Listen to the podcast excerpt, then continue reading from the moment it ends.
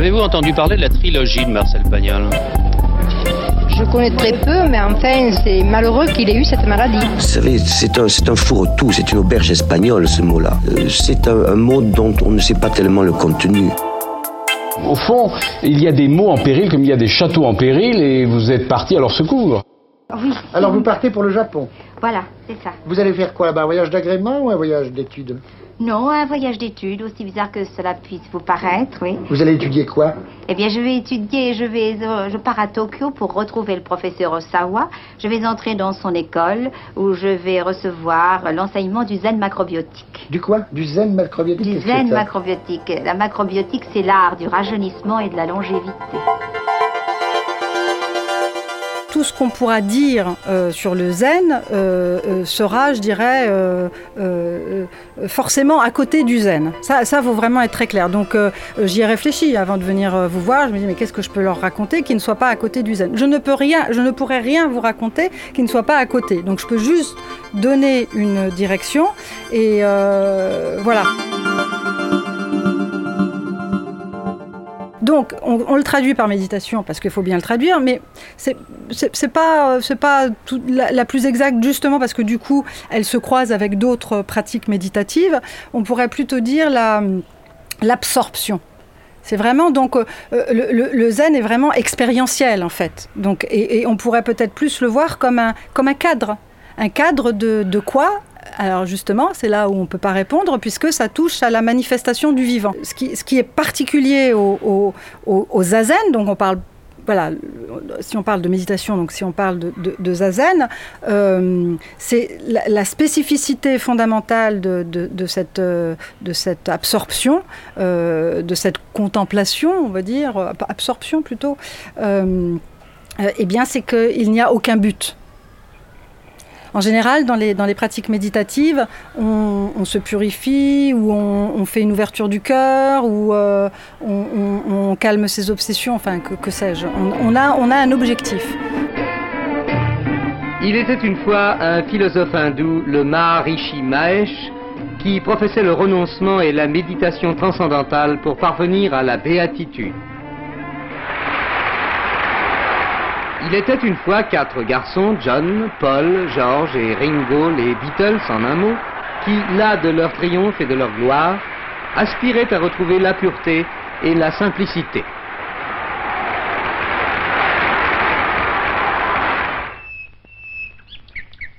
Ils ont rencontré le Maharishi, ils ont été conquis et ils l'ont rejoint avec leurs épouses dans sa retraite de Rishikesh au Cachemire. Qu'on se rassure, cette vie monastique n'aura qu'un temps, ils veulent simplement retrouver leur équilibre. Un stage qui peut les conduire tout droit chez les hippies.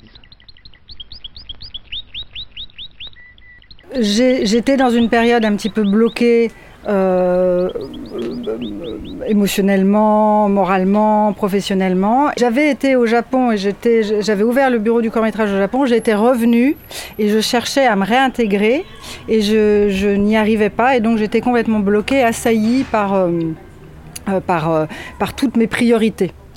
Euh, et j'avais vu qu'il y avait le dojo, un dojo de méditation à côté. Et bien qu'au Japon, j'y avais jamais euh, été, ça m'intéressait pas du tout. euh, voilà. Et j'y suis allée. J'ai trouvé ça vraiment idiot.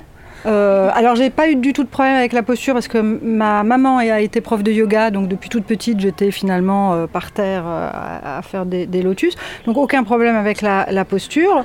Mais en fait on m'a dit qu'il y avait rien à faire, qu'il fallait juste m'asseoir. Il n'y a pas eu de parole et puis c'était terminé. Donc j'ai trouvé ça complètement con.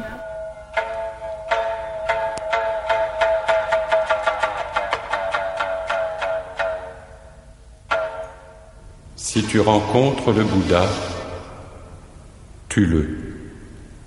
Tue le Bouddha. La voix qui est la voix n'est pas la voix. Le nom qui est le nom n'est pas le nom.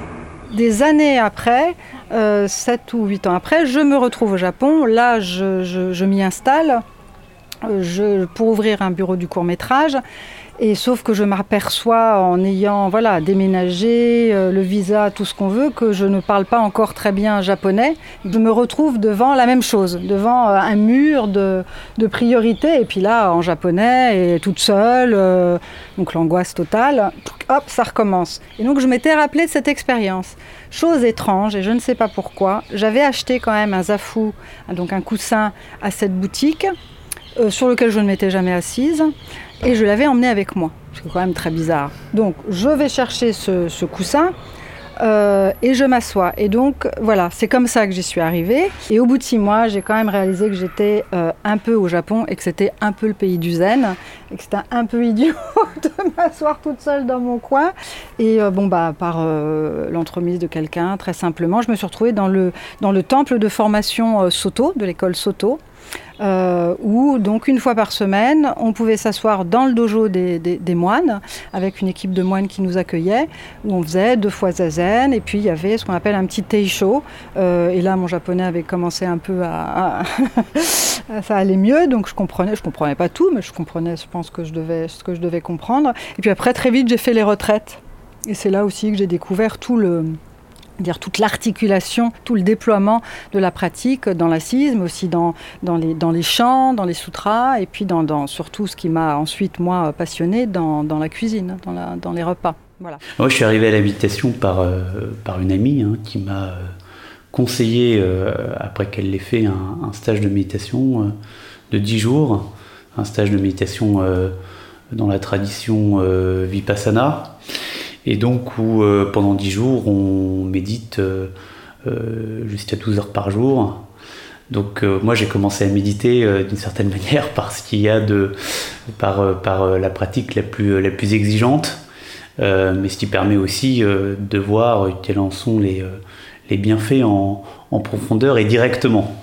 Et je crois qu'il y a beaucoup de pratiques différentes qui existent et que c'est à chacun aussi de, en fonction de sa personnalité, euh, de son, de son envie, de son besoin, de se diriger vers telle ou telle euh, pratique euh, de méditation. D'accord, et du coup, la, la tradition Vipassana, c'est C'est lié au yoga, non C'est ça?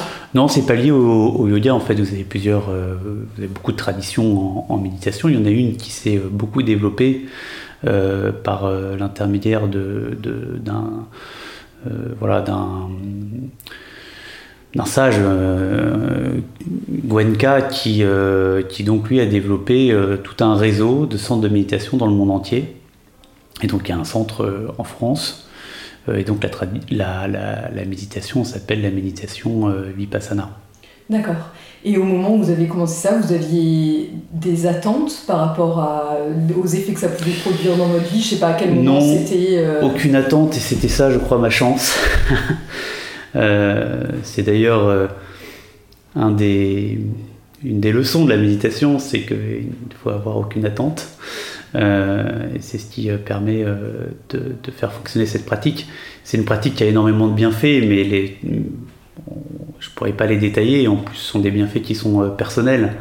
Mais c'est vrai que par contre, ça, je pense que déjà la première chose, c'est que ça permet de prendre conscience de la force qu'on peut avoir en nous-mêmes euh, en pratiquant un exercice tout simple qui est euh, la concentration sur la respiration Euh, et de voir comment est-ce que notre corps va se rééquilibrer grâce à des exercices que tout le monde peut pratiquer à n'importe quel moment de la journée et parfois sur des durées très courtes.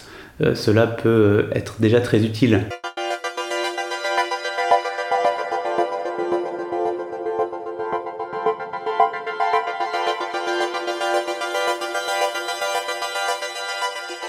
Je vous propose juste quelques minutes de, s'installer en zazen. Et en fait, euh, zazen, à la base, c'est une posture. Alors, mais c'est une posture qui se, qui se réveille d'elle-même. C'est-à-dire qu'on ne va pas chercher à construire la posture. A priori, c'est le dos droit, c'est la colonne droite, mais, mais, mais le problème, c'est que quand on dit ça, et si on essaye d'atteindre un dos droit, la réalité de notre colonne, qui de toute façon n'est pas droite, et l'image mentale que l'on a d'un dos droit, fait qu'on va être à côté. Et là, en fait, au gros, on n'a on a, on a rien à faire. Surtout rien à faire. On peut laisser les yeux euh, mi-ouverts. Ils vont tomber naturellement euh, à peu près à 45 degrés.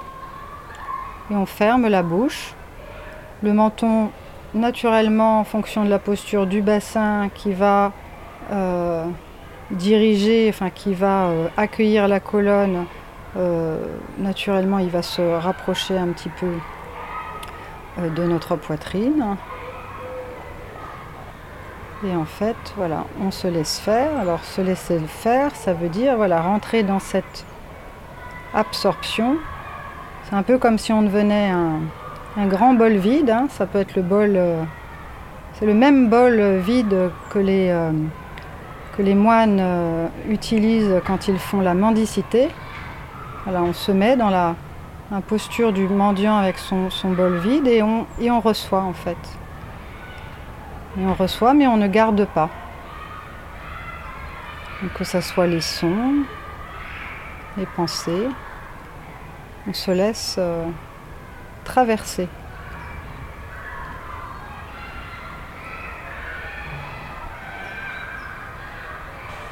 La tradition veut que tout en buvant la rituelle tasse de thé, l'abbé pose quelques questions et donne à résoudre des énigmes appelées koans. En voici une que je livre à votre méditation. Un proverbe chinois dit On ne peut pas battre des mains avec une seule main. Quel bruit fait une seule main qui bat? Eh bien, il n'y a pas, vous vous en doutez, de réponse valable à ce camp.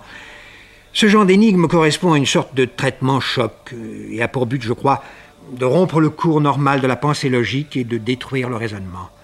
Les adeptes du zen croient en une vérité que l'on atteint par intuition et d'où la raison est exclue. Euh, parce que je crois que c'est avec Delphine Bateau que vous avez eu l'idée de créer un groupe méditation à l'Assemblée nationale. C'est venu en fait de l'expérience euh, britannique. Euh, les, les, députés, les députés britanniques ont lancé il y a une dizaine d'années une initiative qui s'appelle Mindful Nation. et donc qui visait à ce que la pratique de la méditation euh, se répandent dans, quatre domaines parce que euh, bah, euh, elles avaient des, bienfaits dans ces domaines-là. Les quatre domaines, c'est l'éducation, le travail, la prison et puis évidemment la santé. Moi, des fois, je, je fais ce que j'appelle la pratique de l'ouverture du cœur. Donc, c'est pas zazen j'ouvre mon cœur euh, pour, euh, pour euh, voilà, quelqu'un ou des, gens ou des animaux, beaucoup, je le fais pour les abattoirs et ça. C'est pas zazen, hein, mais ça veut pas dire que c'est pas bien. On a tendance aussi, ça, m'agace beaucoup, à, opposer bouddhisme, donc zen et par exemple pleine conscience comme si l'un était religieux et l'autre laïque. Elle n'est pas là la différence. Les, les, les, les deux sont, sont religieux dans le sens étymologique premier c'est-à-dire le religere. Les deux sont faits, parce que même dans le développement personnel, quand vous euh, suggérez à quelqu'un de, calmer les pensées, de, bien évidemment, sans, sans même si ce n'est pas l'intention première, il va se retrouver dans une certaine reliance avec ce qu'il a autour de lui. Mais la pratique elle-même, elle est très abordable. Puisque tu es allé te fermer les yeux, même pas d'ailleurs, euh, ça dépend des pratiques, elle est en tout cas de se concentrer sur un objet qui permet de concentrer l'esprit. Et ce que nous avons tous euh, euh, de manière universelle, c'est la respiration. Et donc, c'est souvent comme ça qu'on commence. Mais voilà, donc, dès qu'en fait, votre esprit essaye de se poser, en fait, c'est justement là où ça devient intéressant, essaye de se poser sur la respiration, c'est là où vous allez voir tout ce qui se passe, tout ce qui va émerger en vous, dans votre esprit. Euh, et c'est là où vous avez commencé à voir que c'est en effet difficile de rester concentré sur sa respiration. C'est ça qui devient difficile, en fait. C'est ça qui est difficile. C'est que dans la pratique, on voit que quelque chose de très simple, qui serait de se concentrer sur sa respiration, devient très vite très difficile. Et c'est là où le processus commence. C'est pas la même pratique parce que ça n'a pas la même euh, euh, fonction et, je, je, pense quand même que la, pratique du zen elle est quand même assez radicale et on n'y arrive pas forcément. Euh, c'est pas forcément la bonne pratique euh, pour tout le monde, euh, pas forcément à ce moment-là. Parce que c'est très radical, hein. c'est tout le temps, on coupe, on coupe toutes les illusions, on, casse, on casse, on déconstruit, on déconstruit. Euh, bon, bah voilà, il faut avoir envie de ça, et puis il faut que ça soit juste pour soi.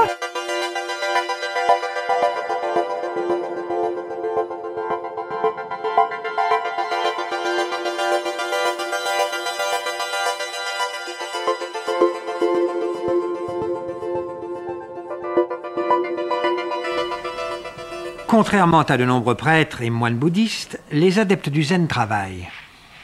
La première règle de leur vie monastique est une journée sans travail est une journée sans nourriture. Le fondateur de l'ordre zen au Japon au XIIIe siècle fut un homme remarquable. Il disait volontiers Je ne me crois pas suffisamment de qualité pour mériter le service des autres. Ou encore Si je ne travaille pas moi-même, je n'ai pas le droit de manger. J'ai lu euh, le Tenzo Kyokun, Instruction en cuisine zen, et j'ai lu le euh, Ehe Shingi, qui est le code monastique des, des, moines. Les deux sont très intéressants puisque, et très particuliers au zen, puisque ce sont des instructions quasi logistiques. Même s'il y a effectivement, c'est très profond ces textes, hein, mais derrière le c'est-à-dire que l'extraordinaire, on va dire ce que d'autres vont pointer directement comme euh, ésotérique, comme, euh, euh, divin, se niche dans, le zen, dans le très très ordinaire. Avant chaque repas, les moines récitent les grâces. Écoutez celle du repas de midi. Un repas est offert à Bouddha et à la fraternité des moines. Puisse toute créature vivante avoir également leur part des offrandes de nourriture. À tour de rôle, ils préparent les repas, font la vaisselle avec la même application que s'ils accomplissaient une tâche noble et délicate. C'est autour de la communauté aussi, là, bien évidemment, le, zen. C'est vraiment euh, protocoliser le vivre ensemble, car c'est, je parlais de l'identité au départ, on se rend compte que l'on n'existe pas en soi. C'est, donc, euh, et, et, et, et, que d'avoir, c'est-à-dire que euh, ceux qui ne mangent pas ou qui ne sont pas en zazen pendant le repas pratiquent de la même manière. Justement, grâce à toute cette, euh, cette codification, on est un grand corps qui mange, donc on, attend que tout le monde ait fini. Et en fait, ceux qui se servent trop, c'est ceux qu'on attend. Donc ils ont super mal, et puis en plus, ils ont, ils ont, ils ont plus faim depuis très longtemps. Et, euh, donc, c'est sur notre, ça, ça nous fait travailler sur notre avidité, sur notre peur, sur notre peur de ne pas avoir ce, que, voilà, ce dont on a besoin, ça nous fait travailler sur le besoin. Mais tout ça par l'expérience, pas par le mental.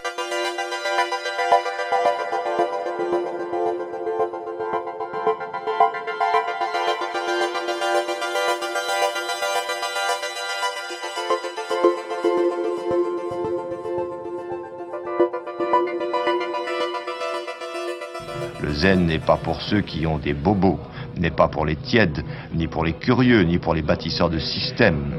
Le zen nous invite à descendre dans l'arène pour le jeu radical de la vie et de la mort.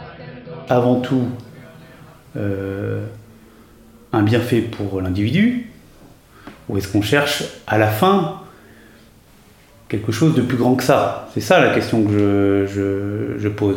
Et je pense qu'il faut avant tout chercher la concentration de l'individu. Si ça lui apporte quelque chose personnellement, très bien et tant mieux. Mais il faudrait faire très attention avec l'idée de dire qu'on utiliserait cet outil pour que, je ne sais pas, il y ait euh, transformation des individus ou une transformation de la société. Ça, je pense que c'est donner une ambition beaucoup trop grande à une pratique qui doit rester euh, une pratique euh, avant tout où chacun est en rapport avec elle individuellement. Euh, ce que dit le bouddhisme, c'est que la méditation, la pratique de la méditation, permet d'atteindre l'éveil. Voilà. L'éveil personnel. Et donc, on voit bien que c'est plus, encore une fois, un sujet d'accomplissement personnel, ou en tout cas de, transformation et de chemin personnel, plutôt qu'un objectif euh, politique. En tous les cas, les méditations les plus connues sont plus, euh, on va dire, de l'ordre du développement personnel.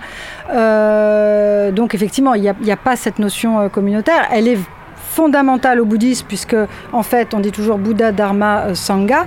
Bouddha, c'est bah, notre nature éveillée, hein, notre nature réveillée, je dirais. Dharma, on pourrait il y a des centaines de milliers de livres, hein, mais allez, à la hache. Euh, la réalité telle qu'elle est, la réalité telle qu'elle est, et Sangha.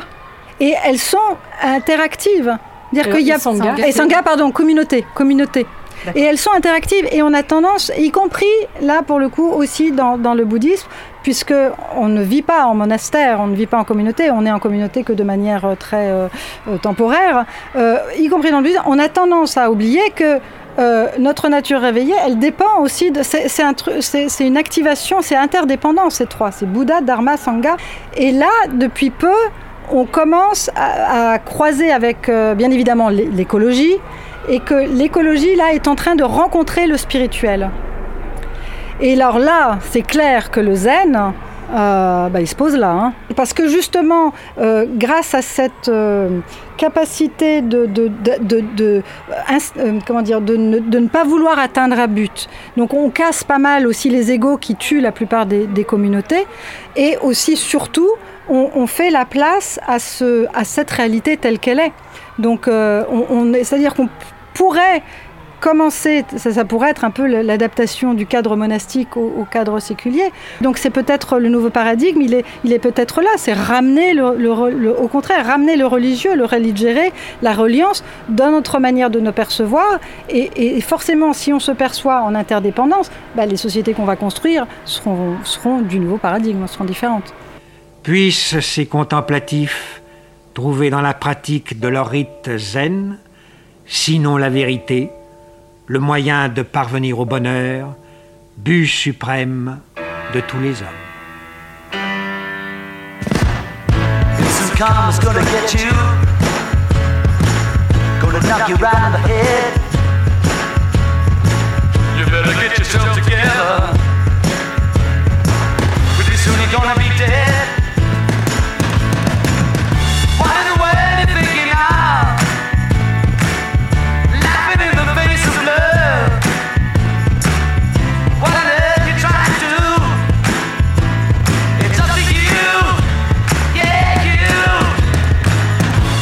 Karma's gonna get you.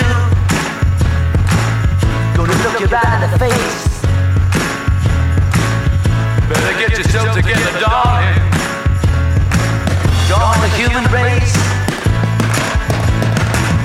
How in the world are you gonna see?